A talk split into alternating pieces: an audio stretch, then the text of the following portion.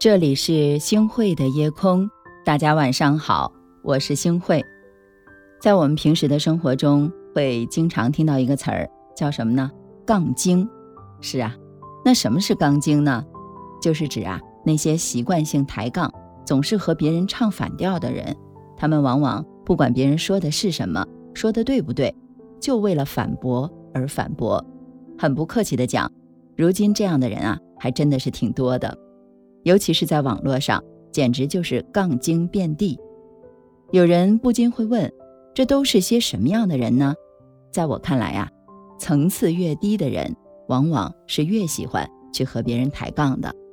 换句话来说，爱抬杠的人所处的层次通常是比较低的。爱抬杠的人是没有修养的。之所以说喜欢抬杠的人层次比较低呢，有一个非常重要的原因。就是这样的人，往往没有修养，不懂得尊重别人，不知道考虑别人的感受。我举个例子啊，来给大家说一下。别人说这件衣服挺好看的，喜欢抬杠的人呢，首先会习惯性的反驳：“这衣服好看在哪儿啊？你竟然觉得这样的衣服好看？”继而再进行一番人身攻击：“你眼光真的很有问题，这审美也太差了吧！就算好看。”在你身上也会变得很丑。其实啊，我刚刚说的这个场景并不是夸大其词，现实生活当中就是有很多这样的人。你说这部电影真的很好看，他却说呢，我觉得真的很垃圾，真不知道你什么品味。你说这个地方可真美啊，他就说美什么呀？瞧你那没有见过世面的样儿。有人可能会说，难道我看到不认可的事儿，听到不认同的观点？我就不能表达我自己的观点了吗？当然可以，但发表不同见解可不是这样的。像上面的例子当中的情形啊，根本就不是就事儿论事儿的辩论，而是赤裸裸的人身攻击。这样的人不是情商低，不是不会说话，而是没有修养、没有素质，就是纯粹的心眼坏。请大家记住这句话：很多时候你诸事看不顺眼。并非是因为别人不好，往往是因为自己的修行不够，修养不够。爱抬杠的人大多是平庸之辈。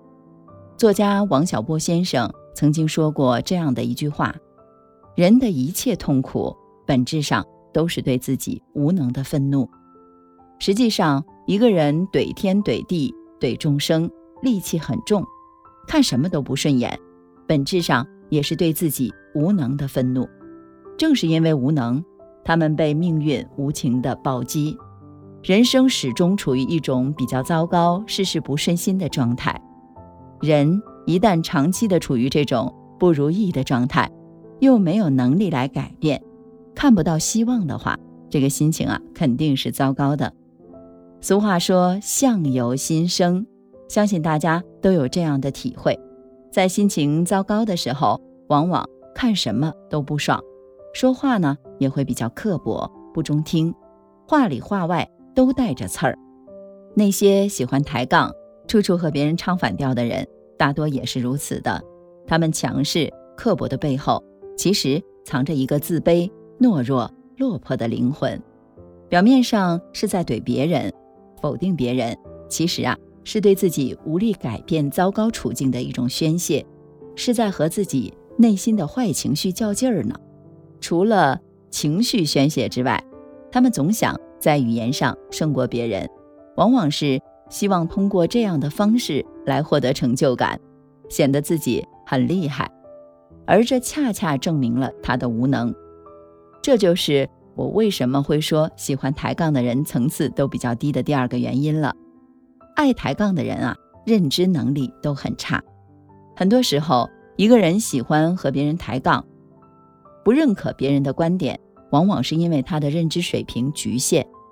一个很经典的例子，在《庄子·秋水》里面就说过这样的一句话：“井蛙不可以语于海，夏虫不可以语于冰。”之所以说不要和井底之蛙聊大海，不要和夏天的虫子谈论冰雪，那是因为他们不曾见识过，也没有经历体验过，所以。就算是你说的都是实话，都是对的，他们也不会相信你的话，不会认同你的观点的。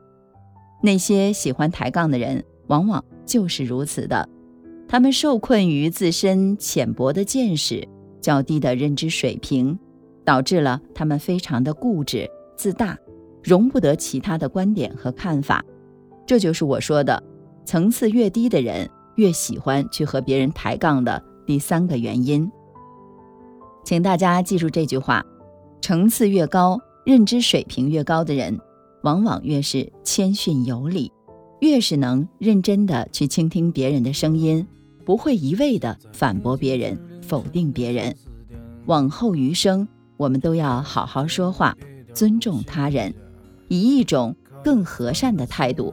更豁达的心胸，更智慧而且成熟的方式来和这个世界相处。跟我聊聊他是多么的有钱，经不起似水流年，逃不过彼此之间。年少时曾心中的尘埃。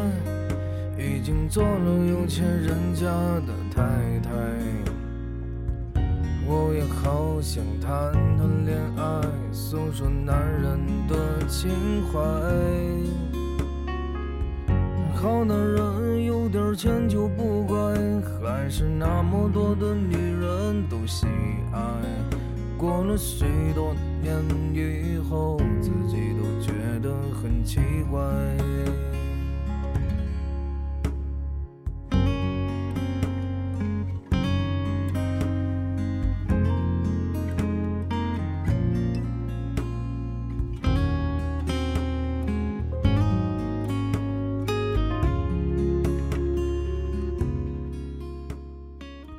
感谢您收听今天的夜空。如果你特别喜欢的话，那就请分享吧。您还可以在文末点一个再看。晚安，好梦。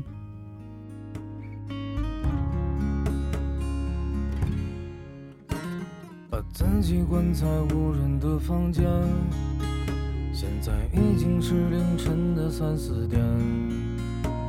这电视节目一点不新鲜。看着咱的新闻，敢怒不敢言。他朝着二郎腿还点根烟，跟我聊聊他是多么的有钱。经不起似水流年，逃不过彼此之间。年少时曾心中的真爱。